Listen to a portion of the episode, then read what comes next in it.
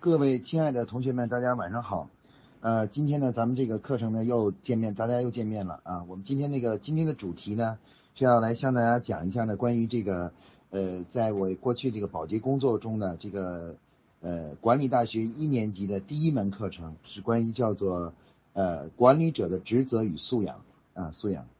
那么为什么要讲这个主题呢？因为其实。呃，我们大多数人呢，进入职场的时候呢，其实都是，呃，对这个职场啊，各种呃这个角色的认识啊，是实际上是没有一个这个系统的学习和训练的。很多人走入职场呢，只是为了原来只是为了工作，为了赚钱，啊，进了职场以后也没有经过学习和培训，所以说呢，我们可能工作了很多年的时候呢，对这个呃自己所应该扮演的角色应该什么样的角色呢，就没有一个清晰的认识啊，所以我们今天要讲这个课程。我呢是九一年的时候毕业，毕业以后的话呢，就，呃，当时呢就是本来想出国的，后来就，呃，被找保洁招聘加入了保洁。当时保洁把我们招进去呢，我以为是本来是做这种专业工作的，做生物学的这种研究的，呃，结果呢这个进去以后呢，都被叫做管理培训生。那么管理培训生呢，其实是保洁公司对于管理人员的一种啊这个培养的一种机制啊，可以说每年呢都会招聘很多这样的各个大学招聘的大学生呢来做这个管理的培训生啊。那么我作为我个人来说呢，其实随着这个加入保洁呢，这个人生呢就发生了改变，就从一个原来是搞科技的人员走向了搞管理啊搞管理。那么实际上呢，呃，正是因为学习了这个呃管理者的职责与素养呢，才慢慢真正的认识到了就是管理的重要性以及管理者在整个组织中的价值。那在一个企业中呢，我们上次呢之前的分享中呢已经讲过了，一个企业中呢，其实呢主这个呃一个整个一个企业呢，实际上是一种各种不同人的一个组合，啊，基本上在这个企业中呢有的主要有四种人，一种人呢就是领导者，一种人呢是管理者。啊，一种人是专家，还有一种人呢是这个执行者啊，执行者。那么在这个过程中呢，这四种人呢是要相互组合配合，才能实现一个公司的基本的这个职能啊，才能够真正起做到这个组织的这个效率，并且进行盈利。那么，但是呢，在这个四种角色中，哪一种角色是最重要的呢？啊，我们看到呢，其实呢，呃，在这个四种角色中，管理者的角色是最重要的。因为管理者呢是连接了其他三种角色的一种呃连接体啊，它连接了管领导者和这个就是呃呃专家还有这个执行者。如果我们打个比方，在过去我们中国的话呢，呃毛泽东呢就是领导者，周恩来呢就是管理者，然后这个比如说像李四光、钱学钱学森呢就是专家，然后这个还有呢就是我们普通说的呃工农兵啊工农兵。就是执行者，那么在这个过程中呢，哪些角色对整个国家的影响是最大的呢？当然，领导者像毛泽东是影响很大的。但是不管毛泽东有哪些想法，最终呢，这个事情要去落实，要去这个执行的话呢，靠的都是周恩来啊。周恩来这个在整个过程中起到了管理的角，这个这种角色，组织了各方面的资源，最终呢去连接了整个上下，最后呢把这个事情做成。所以说，在保洁呢，对管理者是非常重视的。他们认为一个企业的根本。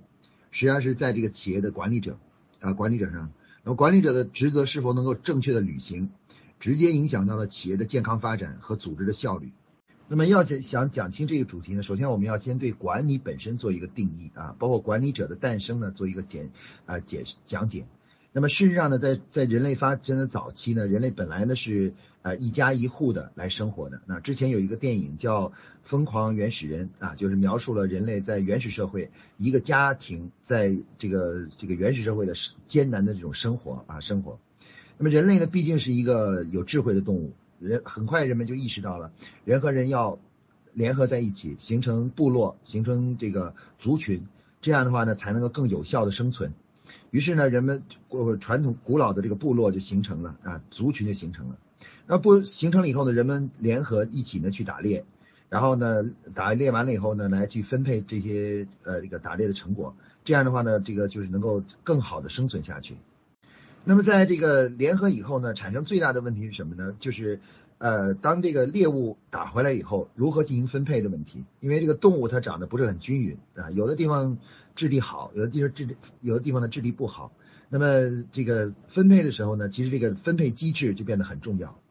那么有些人呢，可能有些猎手呢，因为自己很强壮、很有能力，所以说呢，每次呢他都要去占占取最大最好的部分。这样的话呢，长期以往呢，就引起了其他这个猎手的这个不满情绪。那这种不满情绪的长期积累呢，就导致这个本来刚刚建立起的一个呃人类的一个群体呢，呃一个团队呢，就慢慢的就解体了啊，解体了。那为了解决这个问题呢，这个在最早的原始的部落里呢，就诞生了一种新的角色。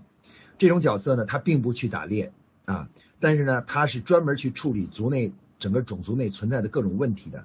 那他们的名字叫什么呢？就是我们所说的长老。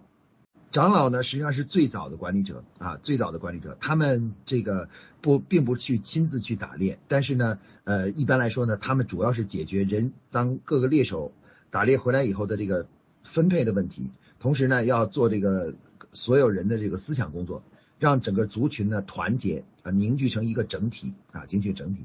那么这个角色呢，就是最早的管理者角色。那最早的管理者就因此而诞生了啊，诞生了。那么当然，这个角色呢，随着时间的推移呢，它进一步的延伸，延伸成为就是这种管理者呢，不仅要解决啊分配的问题，还要解决族内的各种各样的矛盾。当外外敌来入侵的时候呢，还要解决外交的问题啊，跟这个组织大家一起怎么抵抗抵抗那个其他部落的侵袭。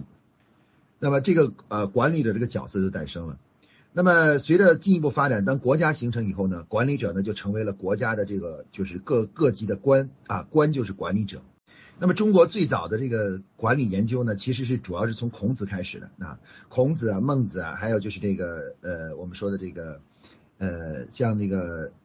法家的这个韩非子等，都是对管理进行研究的这样一个专家，就是就是一个我们说的圣人嘛。啊，孔子的。那所讲的修身齐家治国平天下，其实呢就是在讲管理的一个基本模式和方法。作为管理者的自我修养，以及呢就是这个呃这个应该履行的责任啊，履行责任。所以说我们可以看到修身齐家，修身呢就是管理者要管好自己啊，做好自己的工作。然后呢齐家呢管好家，然后呢管好家以后呢才能够治好国啊，治好国以后呢才能平天下。那么当时的西周呢，国呢是指的诸侯国。天下呢是整个周朝啊，就叫做天下。所以说呢，当时呢就是孔子其实就是最早的这个这个呃研究者啊，对管理的探索者。那么什那么管理者到底是履行什么样的角色呢？啊，经过这个这个呃漫长的历史的发展，那么现代呢这个管理者呢对呃现代这个研究者呢对管理者的定义呢就开始比较明确了。那么我们现在目前对管理者管理的定义是这样的：是管理呢是一个建立与维护组织秩序的过程啊。我换句话说呢，就是管理者的存在是为了让这个组织运作更有秩序啊，井井有条，不乱啊。换句话说，不不会出出现内乱啊，内乱。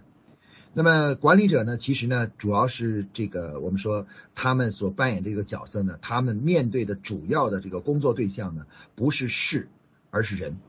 啊。这个是一个非常重要的这个理念啊，理念。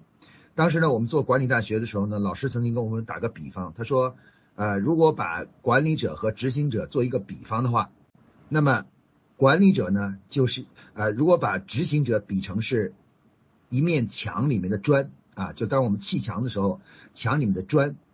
那么这个管理者是什么呢？管理者就是水泥啊，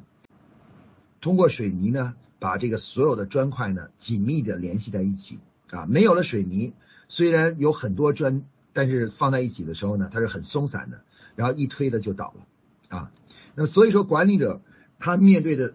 这个主要的工作内容是什么呢？是怎么样把大家组合起来，啊，把大家整合起来，把所有的执行者、专家全整合在一起，让形成一个良好的工作秩序，啊，让大家能够很开心的啊去工作，啊，整个气氛呢能够很和谐。那么管理者呢面对的是这样一个问题，所以我们说，当你走进一家公司，发现这家公司很乱，工作很很混乱。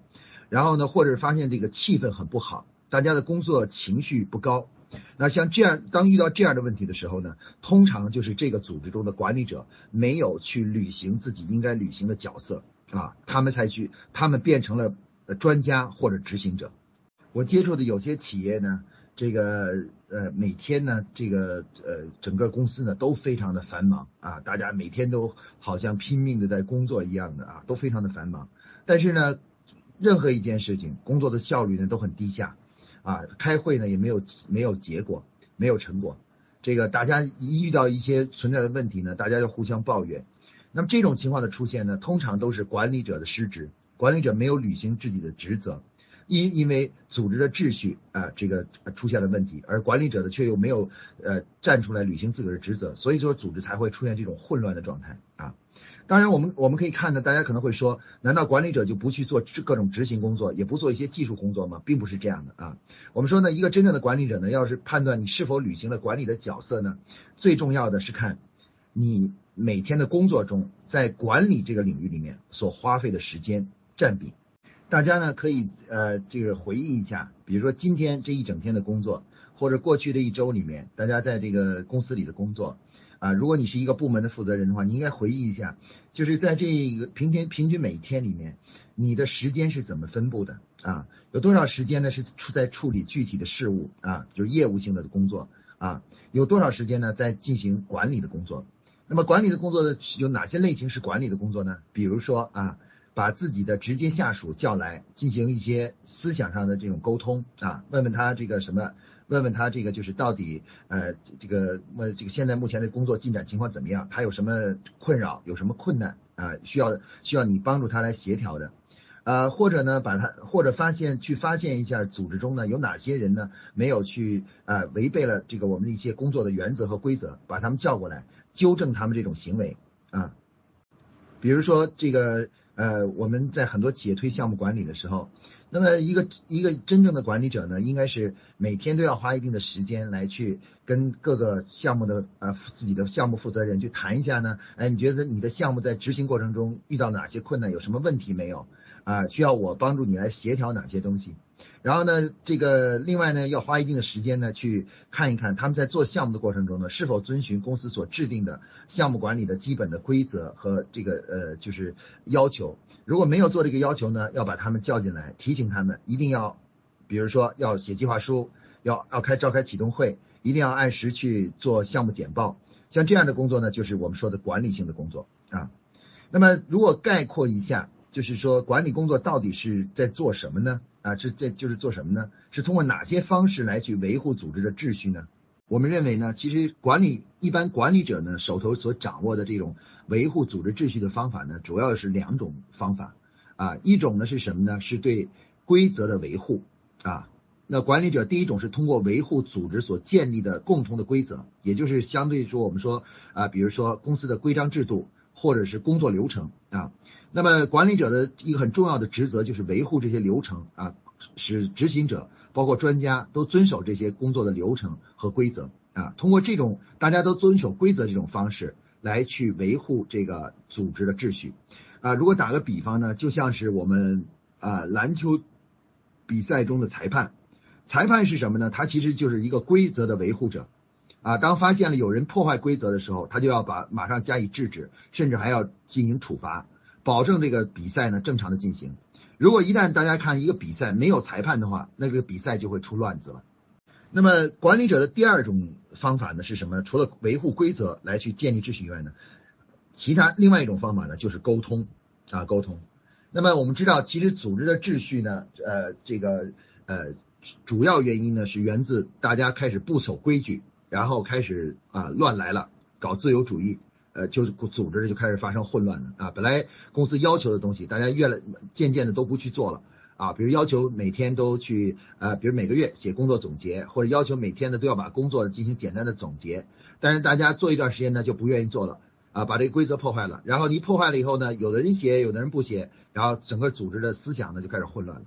那么这个这个这种规则被破坏了，第一步呢是要纠正啊，把大家纠正过来。但是呢，还不仅要纠正，还要究其根源。我们发现呢，其实规则之所以被破坏，是因为人们的思想发生了变化。啊，这个有的时候呢，有的管理者呢，就是只是注意到，就是说我要维护规则啊，谁要是破坏规则的，我就去纠正这个这个这个这个这个错误的行为。然后呢，但是呢，就忽视了一点，就是什么呢？要从根源入手。那么，一个好的管理者的第二个重要的行为呢，就是什么呢？就是在问题发生之前呢，就不断的去提醒、纠正、呃提醒和这个预防啊。经常是可能把一个项目经理叫过来，跟他说说你一定要啊遵守公司的规则呀，不要这个这个呃不按规则去做事情。然后呢，这个呃如果是这个呃如果你不按这规则的话，那咱们这个组织就会混乱了，等等，会用这这样一些提前的预防的方式来去解决问题啊。包括如果一个人违反了公司的规则的时候，除了进行处罚之后，还要做他的思想工作啊，给他讲一讲为什么我们要呃大家都要按照某种规则去做事情啊，去做事情。我讲一个很生动的案例，就是当时我在保洁的时候呢，呃，刚刚进保洁不久呢，就是已经参与参与到一些业务工作中去了。那么保洁在会议管理中呢，有严格的会议制度，就是说会议呢一定要主题呢要非常的这个就是聚焦。不许呢，大家在开会的时候呢东拉西扯。呃，那么有一次呢，刚刚开刚刚参加这种会议的时候呢，我就没有注意到这点，然后我就可能扯到了一个比较远的话题去，远的话题去。呃，当时呢很有意思，就是当时我们那个会议的那个我们那个 manager 主持会议的这个这个经理呢，就指了我一下，他说 Bruce，我的英文名字叫 Bruce，他说 Bruce 你过来，你出来一下啊，他没有当着所有人来说说我，而是把我这个叫出去了啊，叫叫到那个这个办会议室外。然后他就说：“他说你知道，呃，这个会议室里我呃，你知道呃我的工资是多少钱吗？一个月？”我说：“我不知道。”他说：“那你的工资是多少钱？你应该知道，对不对？”啊，他说：“你知道整个房间里的人的工资是多少吗？”然后呢，他他说：“我帮你。”他说：“我给你算了一下。”他说：“房间里坐这些人，平均每一小时工作在在屋里坐一个小时，公司就要支付他们将近一万美金的工资。”他说：“所以拜托你不要再。”去这个东拉西扯，不要浪费我们的会议时间。希望你要养成这样良好的习惯。然后跟我谈了大概就这么几分钟，三分钟，然后说好，咱们继续开会，啊，继续开会。那么这个对于我的印象特别深刻，你知道吧？本来我们是在讨论一个具体的事物，然后讲的还挺开心的，讲的什么？突然把我叫出去，然后告诉我说，呃，这个要注意是呃是会议管理啊。然后从那儿我就开始真正认识到了什么呢？认识到了作为一个呃什么样什么什么怎么样去行为才是一个好的管理者啊？本来呢，他其实可以说他可以直接打制制止我，然后继续回到主题去，没有，他马上把我叫出去跟我谈这个问题，为了为的是什么呢？为的是培养我的习惯。所以说呢，我们说一个优秀的管理者呢，他其实是手头呢是有两个工具，第一个工具呢就是维护通过维护规则来建立组织的秩序。同时呢，他还有很强的沟通能力，去做人们的思想工作啊，各种各样的沟沟通方式来去这个做人们的思想工作，动员大家呢共同的来维护组织的规则啊，维维护组织的规则。那么他通过这两种手段去最终呢帮助一个组织建立起这个组织的这个规则啊，组织的规则。那么这个就是我们说的管理者的角色啊，管理者的角色。那么在一个组织中呢，执行者呢可以不管不管别的，就去按照啊去做事情。专家呢就去搞研究，但是必须有一定的数量的管理者需要扮演好这种维护与建立组织规则的这个这个责任啊。他们负责去检查所有人是否按照规则去做事情啊。这个包括呢进行大量的沟通活沟通活动，同时呢有的时候会发现呢组织呢在规则方面有漏洞，那他们还要开始呢主呃这个呃召集大家呢来去这个把这个规则呢进行完善。啊，完善，那么这些呢都是我们说管理类的工作啊。那么一般说一个合格的管理者呢，通常来说呢，在组织发展的中这个历程中呢，他应该有意的把自己的工作重心呢，主要工作重心，也就是说应该说把百分之六十到七十的啊工作时间呢，都放在做这样类型的事情上，而不是说啊每天参加各种各样的业务会议啊，做各种各样各样的业务决策。然后这个包括呢，这个就是甚至还参加到做什么广告创意啊等等这些东西，这这个里面去。那么这些东西呢可以做，但是一定是在自己做了最基本的管理工作之后，然后呢才能参与到这样的事情中去啊。那么因为这些事情其实都是要不是执行者做的，要不呢就是专家去做的。那么要想刚才我们说扮演好一个呃管理者的角色。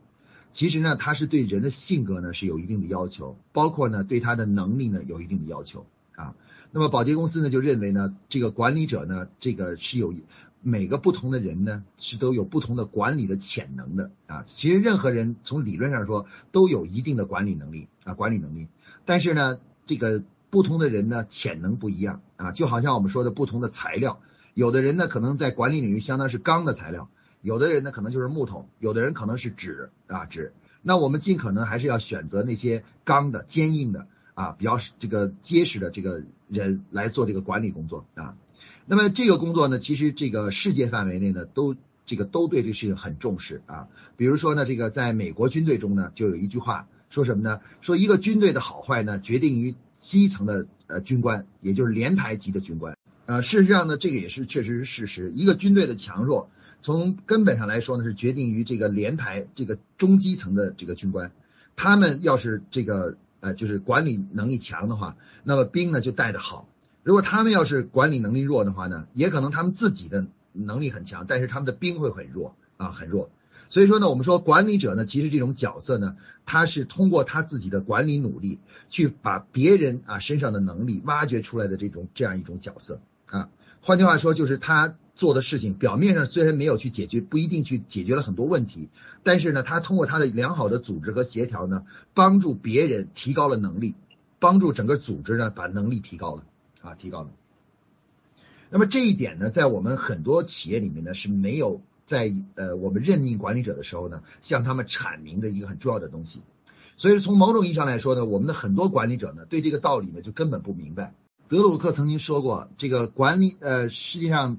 中国呢可以进口世界上任何东西，包括技术啊、呃专业人才呀，包括是啊很多这个其他的东西都可以进口，但只有一样东西是不能进口的，就是管理者。因为管理者通常都是诞生在自己这个组织环境和文化环境下的，才能够真正去掌握这种有效的沟通和这个规则的维护的这种呃这种这种能力。所以说呢，这个一个企业要想让自己的这个组织变得越来越好的话呢，必须要下定决心呢去培养自己的管理者啊，自己的管理者，而且呢要把这个培养管理者呢作为这个整个公司经营的一个非常重要的主题啊，就要不不断的培养出各层级的，包括从主管。到这个部门经一二级部门经理，一级部门经理就是也就是总监啊，甚至到副总经理，呃，对他们的话呢，要进要进行管理的学习和培训。我们现在很多企业呢，非常重视的是业务的学习，就是在某个具体销售业、销售领域的业务啊，或者市场领域的业务啊，或者是什么，也就是说，我们培养人才的主要方式是是是去去想办法告诉他怎么做的一件事儿，怎么怎么去干一个活儿啊，把这个活儿干好。但是呢，基本上就怎么样去做好管理的这个角色呢？从一般从一个人加入公司到干了很多年之后，从来没有人跟他去真正的正式的去谈一下，啊，谈一下。但是呢，实际上这样做呢是违背违背了组织发展的规律的啊。很多企业都是因为啊这个长期的没有这种管理的学习和这个思想的建设，所以说呢，最后呢就变成了是很多高级的经理，什么总监呀、副总经理啊。表面上是所谓高级的管理者，而实际上骨子里呢就是一个高级的执行者，啊，就是这个总经理的啊这个高级高级助手啊这这种角色啊，无法去扮演一个真正的管理的这种角色。管理者如果一旦失职的话呢，整个组织的下层呢就会出现混乱，啊，各种违背规则的事情没人管，然后呢，呃，员工有思想问题呢也没人管，直到员工呢辞职的时候，然后才知道哦，这个员工不高兴了，辞职了。所以说呢，我们可以看到呢，管理的角色是如此之重要啊，他甚至从某种意义上来说，比这个具体解决一个问题还要更加重要啊。那我们现在中国呢是广泛的缺乏对这个管理者在入入职的时候或担任这个走向管理岗位的时候这样基本的学习啊。那么以前刘少奇曾经写过一个书，叫做《一个共产党员的修养》啊。其实呢，我们今天讲的呢就是一个下面要讲的就是一个。管理者的修养啊，就是说，如果你想做好一个管理者，你其实这个这件事并不是一件很容易的事情啊，需要你自己进行自我的这种培养，还包括这个修养的不断的提升啊，提升。那下面呢，我们就来讲一下，做如一个作为一个管理者来说，他身上应该具备哪些基本的一些素养。那么 在保洁呢，他对这个管理者，因为因为他特别重视，所以他就进行了比较科学和量化的对人的长期的这种分析。经过分析和总结和概括之后呢，就发现呢，呃，在过去历史上的优秀的管理者身上呢，有一些共同的这个特征啊，一些特征啊，我们呢就把它称为叫做八大素养啊，八个核心的这个呃，就是这个性格特征啊，性格特征。那么这个八大素养是哪些呢？呃，按照顺序呢，我来给大家讲一下啊。呃，第一个呢是叫做高度的责任心与使命感啊，这是第一条。第二条呢是呃领导领导才能。第三条呢是呃思思考与解决问题的能力，第四条呢是计划能力，第五条呢是分清主次的能力，第六条呢是呃这个同呃这个叫做呃沟通能力，第七条呢是团队工作能力，第八条呢是创新能力。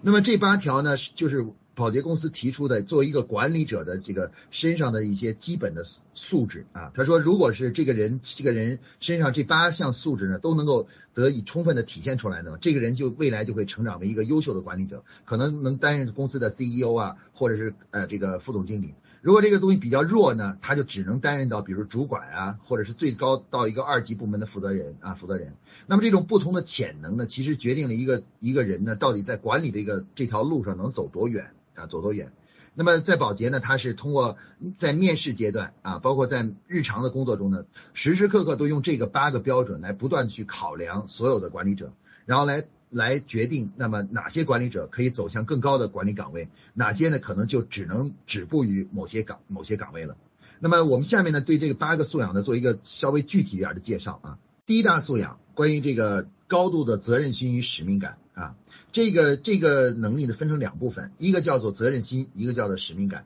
啊，使命感。那么责任心和使命感呢，这这两句话分别是什么意思呢？责任心呢是指的什么呢？就是做事情的话呢，呃，这个就是敢于去对结果负责，啊，敢于去承担责任，就承担责任。即使有的时候可能这个事情可能会不一定能够得到很好的结果，也许会被别人指责，但是也不会因为这个工作而不去做这个事情。啊，不去做这个事情，那么这个呢，我们就称为叫做责任心。什么叫责任心？说只要这个工作是我这个岗位上的，是我是我应该履行的责任，我绝不逃避，也不想办法呢去去这个就呃敷衍啊不敷衍，而是每次呢都是很认真的去履行这个，而且是即使有困难也要主动的加以克服。那么使命感呢，主要指的什么呢？使命感是指的是说，其实这个已经上升到人的价值观层面了，就是说。呃，一个人工作到底是为了什么去工作？那我们很多人说，我们我们工作就是为了赚钱啊。对，确实人们工作是为了赚钱，但是赚钱的是其只是一个结果。其实我们大多数人工作都是为了体现自我的价值啊。我们之所以去工作，除了赚钱以外，也是向社会、向他人去展示自己的存在价值啊，存在价值。那么如果是这样的话呢，这个使命感是什么意思呢？就是说啊，这个。当你担任了某一个岗位、某一个角色的这个呃承担起这个责任的时候，你要意识到啊，这就是你的使命，也就是说你的存在价值啊。所以你干事情的时候呢，就不能够所有的事情都以这个物质的，或者是以这个就是这个得失作为衡量的标准啊。往往呢是要认识到这就是你的使命，是你生来的使命。这个第一条，这个呢其实是做管理者的第一大最重要的一条素质啊，也就是我们说精神层面的要求。那么我们这个社会中呢，有些人呢，可能一生呢都是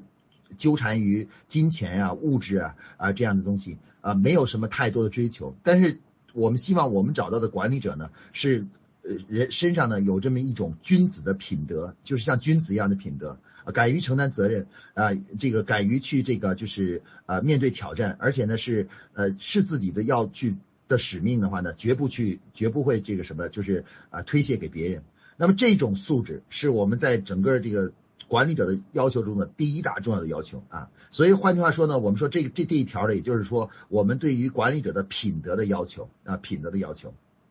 那么第二大素养呢是什么呢？就是我们说的呃这个领导能力啊，这个这里面提到的领导能力呢，它跟我们之前说那个领导者还不太一样啊。这个领导能力呢是一个，我们来看一下，它跟这个叫做。呃，管理者有什么不同？从这个字面意义上来看呢，领导领和导啊，实际上有点像是什么呢？一个呃，一个叫做向导的那个意思，你知道吧？然后呢，管理管和理，那么这个呢，就是不是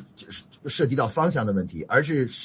涉及到结构的问题啊。所以管理的话呢，本身做的事情呢是当一个事情建立起来呢，把这个呃结构理顺啊，思路理顺。而领导呢，实际上是呃是一个工作的发展方向的问题啊。所以我们说领导呃领导在保洁呢，这个对领导者呢，领导这种能力的他的一个解释是这样的。他说一个人什么叫做具有领导能力呢？啊，他必须具有以下的三个基本的素质啊。第一个呢就是领导呢，领导的第一个素质就是什么呢？就是呃描绘蓝图。啊，他善于去给这个团队啊描绘一个未来的事物发展的一个蓝图，啊，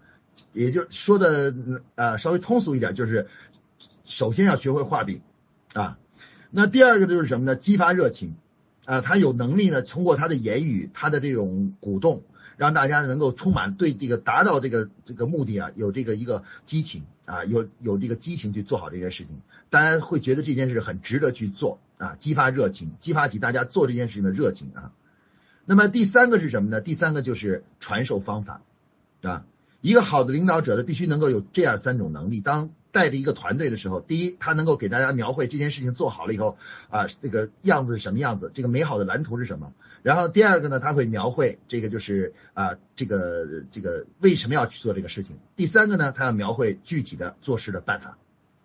那在我们生活中呢，有些人就很擅长做这个事情，但有些人就不特别擅长做这个事情啊。这个，那么第三个这个素养呢，是我们说的叫做思考与解决问题的能力啊。呃，这个呢说的直白一点呢，就是什么呢？就是一个人的逻辑性啊，也换句话说，有的时候我们说叫做理性或者叫智商啊，理性。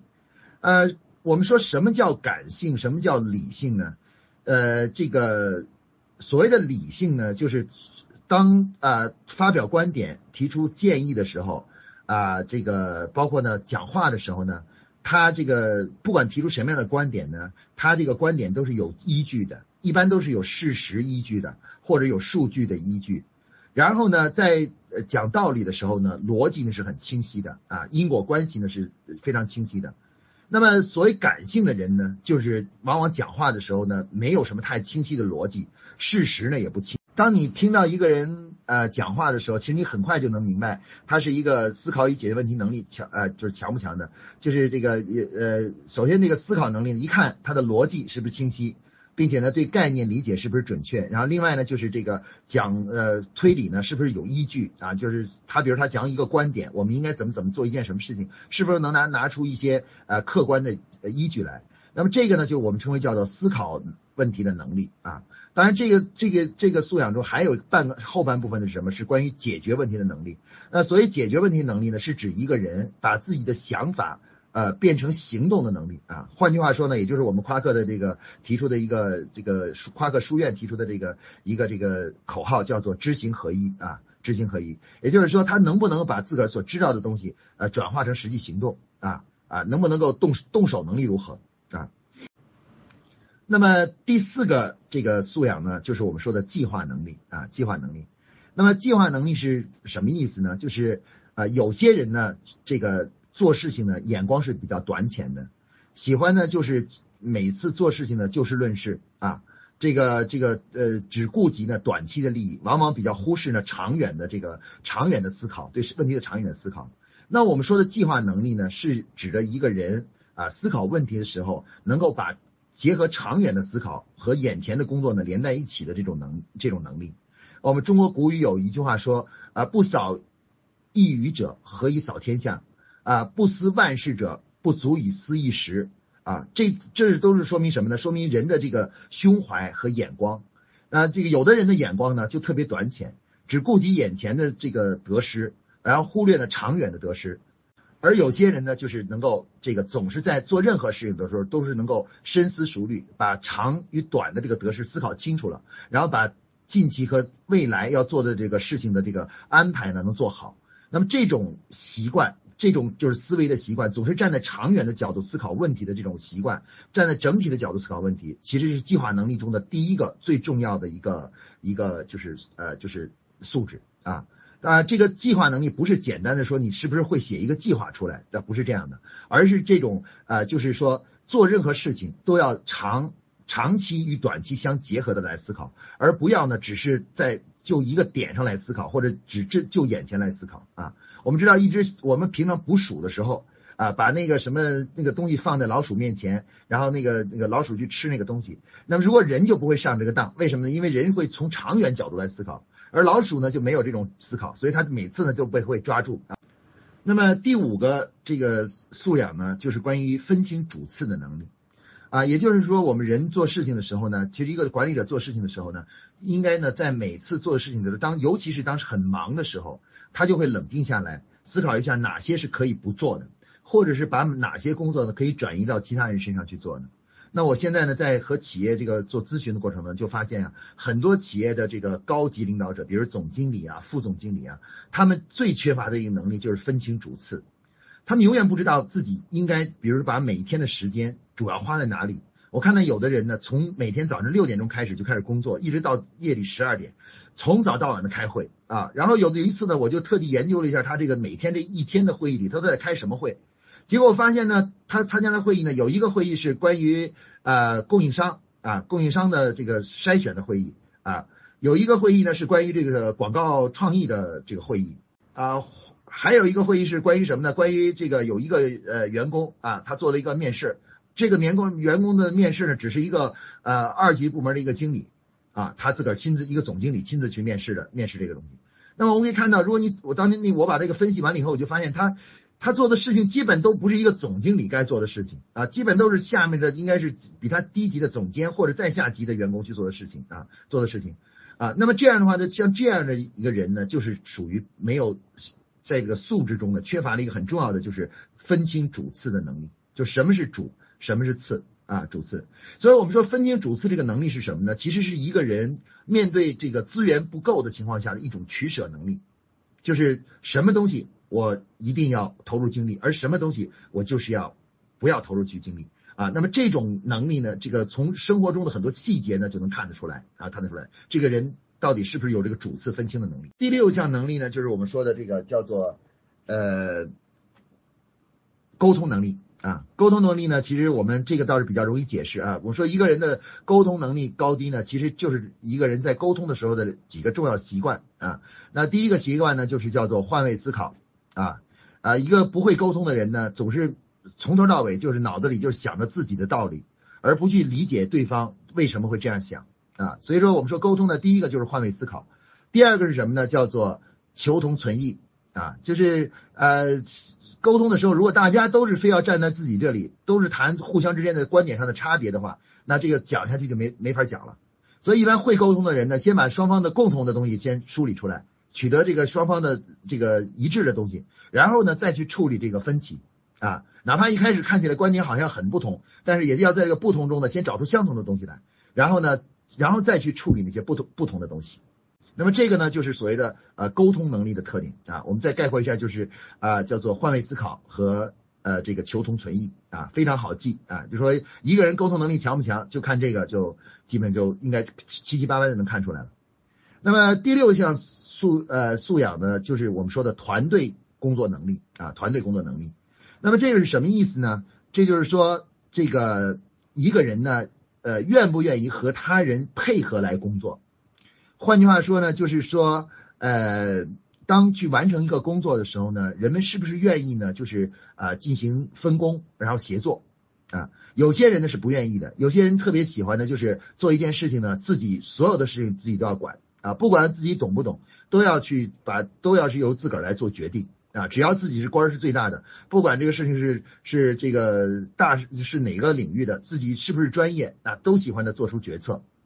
比如我们很多企业吧，比如说是做做广告创意的时候，有很多企业家就是呃企业的总经理或者企业家，其实他们对于广告并不了解，不知道这个广告管理包括媒体管理怎么样是一个良好的办法。但是他们呢，就是不管三七二十一，我就是要这个什么，就是我来决定啊，我来拍板。那么这样的话，其实呢，就是就是不是一个团队工作的意识就不强啊，因为。正正确的团队工作者呢是什么呢？当发现自己在一个领域不是很专业、不是很擅长的时候呢，往往呢他就会寻求帮助，寻求其他专业人士的，呃参与或者是帮助。那么这样的人呢，才是我们说的叫团队工作者。那么这个也很容易看出来。那如果一个人知能够看到自个儿的身上的弱点。然后呢，不断的寻求帮助啊，这样的人呢，我们认为他就是团队工作者啊，愿意跟别人去组合去工作。如果一个人呢，不管自己懂不懂，不懂也会装懂，然后就去非要去自己来做的话呢，这个人其实就不是一个团队工作者。在保洁呢，对于这个。团队工作者是非常重视的。那一旦发现你有些行为如果是不是团队工作者的话，那么这你未来在组织中的发展的就会受影响。人如果你在你的档案记录中有写了一条说你不是一个 team team worker 的话，就是团队工作者的话，那么公司一般不愿意用你这样的人。为什么呢？因为你这种人很危险。因为有的时候你明明不懂，明明那个是这个不专业。你非要去自己来写这个，我们说叫北京话叫逞能，非要逞能去去做一个事情，会给公司造成巨大的损失的啊，巨大损失。所以说我在保洁公司呢是非常不愿意，就是看到一个人呢是一个不就是单干户。不是 team building，因为这样的人呢，会给公司经常会给公司造成巨大损失，因为他经常不懂装懂啊，这个明明不专业，也不去寻求这个专业的帮助啊，专业的帮助。那么这个素质呢，就是我们说的团队工作。最后一个素养呢，就是我们说的什么呢？就是创新能力啊。所谓创新能力是什么？是指的什么呢？是一个人呢，呃，就是啊，不断的进行自我突破、自我的这个创新的这种意识。那么有的人呢，就是喜欢呢，就是做任何事情呢，都是呃，就是保很保守，固步自封，不愿意任何一个模式形成以后就不愿意改变。那么我我们发现呢，一个好的管理者呢，不仅要呃学呃这个做好其他的东西，还更更重要是推动组织呢，不断的能够创新突破，能够不断的能够更上一层楼啊，更上一层楼啊。那么这个这个呢，体现在什么呢？就是我们很多这个管理者呢，面对公司。做的一些改革或者是新鲜事物的态度，那么如果这个态度就是说什么呢？哎呀，这个东西太麻烦了，这个东西没必要了，我们不需要这个，我们原来就挺好了啊。这种态度呢，其实就是说明他对他的创新素养是比较低的。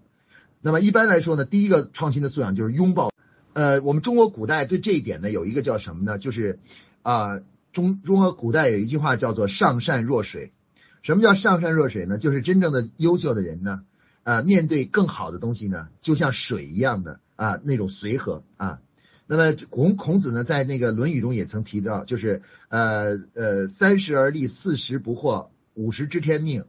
六十耳顺啊，七十从善如流啊。什么叫从善如流呢？就是当你知道心里知道它是好的东西的时候，那么就像流水一样的，很很自然的就会朝那个方向去。去去去去那什么，没有任何的这种心理的障碍啊。那像这样的人的话呢，就是这种呃，这种就是呃，知道一个呃，见到一个知道一个事情是对的时候呢，就就能够很快的扭转自个儿的思想的这样人，就是我们说的能够有创新的这种素养的人。那种明知道自己明知道那个东西好，但是自个儿由于这个自个儿不习惯。就去反对，或者就是就是就是去说这个就不愿意去做的这样的人呢，就是说明了这个创新的这个素养的不够啊，他不够啊，他没有这种拥抱正确的东西啊，这个面对正确的东西发改变自我的能力比较弱啊，比较弱。大家呢可以结合我今天讲的这个管理者的职责与素养呢，就是啊可以呢刚包括刚才讲的八大素养呢，做一个自我的诊断啊。大家其实呢，你可以不跟别人说。你可以去刚才用我的标准呢，好好诊断一下。作为你来说，你是一个合格的管理者吗？啊，你在这个八项素质中哪一项是最强的，而哪一项呢是最弱的？啊，可能有些同事呢在跟别人不敢说，但是自己诊断的时候就发现呢，自己身上呢还是确实有很多问题的。我们中国古语曾经说过：“知人者智，知己知己者明。”啊，知人容易，知己难。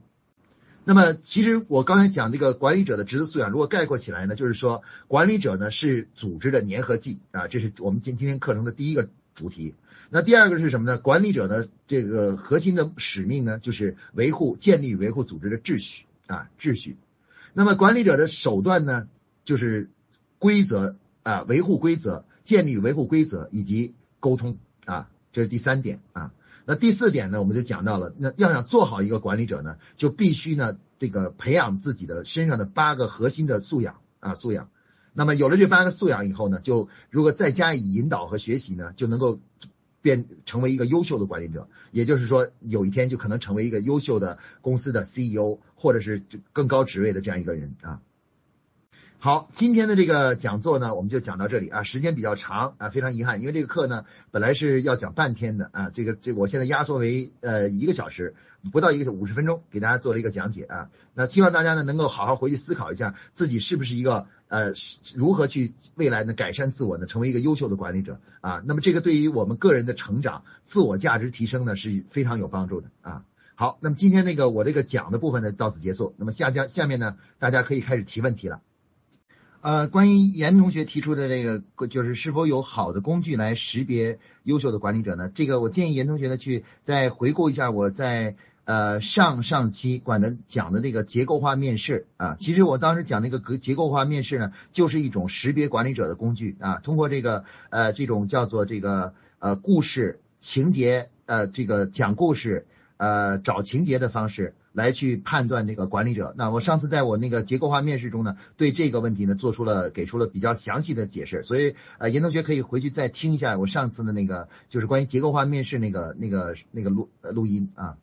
那么这个吴同学提的这个关于这个怎么培养一个人的这个团队能力啊，就是如果一个人工作呢没有团队性呢，就是。去培养这个呃团队能力。那么这样这个问题呢，其实第一呢，我是上在这个咱们这个微信直播的第一堂课，关于这个团队建设这个主题中呢，对这个呢做了一定的探讨。就是呃，我当时上次讲的是团队建设文化啊，团队文化的建设啊，这个呢，咱你可以再去听一下那个。然后另外一点呢是什么呢？就是关于培养一个人的团队能力的培养呢，其实呃，一般一个没有团队精神的人呢，呃，最大的特点就是什么呢？就是这个人呢过于自负。啊，自负，他觉得自己呢是那个，他其实就是，换句话说是没有团队能力人最大的特点就是他没有这个自知能力，对自己呢不够了解。那么有的时候像这样的人呢，我们可能会去这个适当的去在有些事情上要打击一下他，啊，会要要认识到呢他在有些方面的不足，啊，因为有的时候一个这个缺乏团队人就是认为自己是全能的，所以你必须有的时候呢，有的时候会。呃，通过某种方式暗示他呢，他在某个领域呢是能力是比较弱的啊。你可以举一些事实，说你看你在做某些方面的事情的时候，你的水平就不够，专业水平就不够啊。你如果要是不要要把这事情做好，你必须找先找相关的专家。那么一个好的这个管理者呢，如果知道自己的下属团队性不太强的呢，不行呢，就要这个每个呃，经常是每周啊会都会。去来不断的来去啊提醒他啊提醒他就是加强团队建设啊，那么这个是一个比较呃应该说是有效的办法啊。我们说其实培养一个人能力的做法是什么呢？就是你发现他在思想上有什么样这么一个呃一个定势，然后你要帮助他去打破这种定势。一个没有团队呃工作精精神的人呢，就是因为他的思想定势就是认为他特别厉害，他比别人都强很多。啊，他无法观察到别人身上的优点和这个呃这个身自己身上的不足，那么你必须得打破他这种思维定式，他才能够转变过来啊。所以有的时候呢，你要抓住有些这个事件，然后去提醒他，就是告诉他说你你不是万能的啊，你不是什么都很强，你在某些方面还是有缺有一定的缺点的啊，缺点的。当然，在这个前提呢，你要是肯定他的优点，他肯定是有很多优点的。但是呢，要不断的提醒他，在有些固定的领域，他实际上是呃有这个缺点的啊。比如说，一个思考能力、问题能力很强的一个，就是智商很高的人呢，往往沟通能力就会比较就不一定很强啊，不一定很强，或者是这个情商就比较低啊，与人沟通能力比较弱啊。一个做事情很认真的人呢，这个就是与人相处呢就有就有点洁癖啊。所以说这些呢，都是我们呃，我们可以我们呢作为管理者呢，要善于观察到下属思维的那种定势是什么。那找到那思维定势呢，我们开始用生活中的找到一些这样的反例来去告诉他、提醒他说，你并不是万能的啊，你是你还是有缺点的。而这个缺点的解决的办法呢，并不是说你立刻改过来，而是说应该让和别人去协作啊，协作。那这样的话就可以慢慢的把一个人的这个呃不是不是一个团队工作者呢，渐渐的改成一个团队的工作者。啊，团队工作者，保洁呢，这个培养管理者呢，他是在其实不是说，呃，是在日常工作中来培养的。那么上级呢，在其实，在日常工作中呢，对每一个下级呢，都有一个就是利用这个八大素养呢，都有一个自己的一个小的那么一个册子来评对他们进行评价啊，就是他其实知道自个儿下就下级里面每一个人啊优就是八大素养中的比较强的是在哪里，然后比较弱的是在哪里。所以他跟每个人谈话的这个优秀的管理者，在跟每个人去沟通的时候，他的沟通的方式都不一样啊。比如缺乏团队工作精神的人呢，他就会跟他讲，呃，就讲他的身上的弱点。那比如缺乏这个这个计划性的人呢，他就启发他这个把眼光呢看得更长远，经常讲给他讲一些故事，就是战略讲战略的思考啊，长远的思考。那么像这些呢，都是什么呢？都是啊，就是我们说的，就是一个真正的优秀的管理者。这个就会这样做啊啊！其实呃，我在保洁呢见见了很多很多这样的优秀的管理者啊，他们对我的帮助特别大。那么实际上，一个人人生中如果能遇到一个好的上级，就是真正优秀的管理者的话呢，你的一生都会受益的，因为他会帮你寻找到身上的弱点，然后呢，不断在日常工作中呢帮你去改善、提高，然后纠正自己的观点，然后让你呢变得越来越就是在这个能力上呢越来越强。然后这个解决包括这个呃在企业中的这种生存能力和这个发展能力呢就会变得更强啊，所以说呢，如果我们自己做成一个好的这个呃管理者，然后我们带出的下属呢会对我们非常感激的，因为他会感激你一辈子，就是因为你帮助他成为一个真正真正的一个优秀的管理者。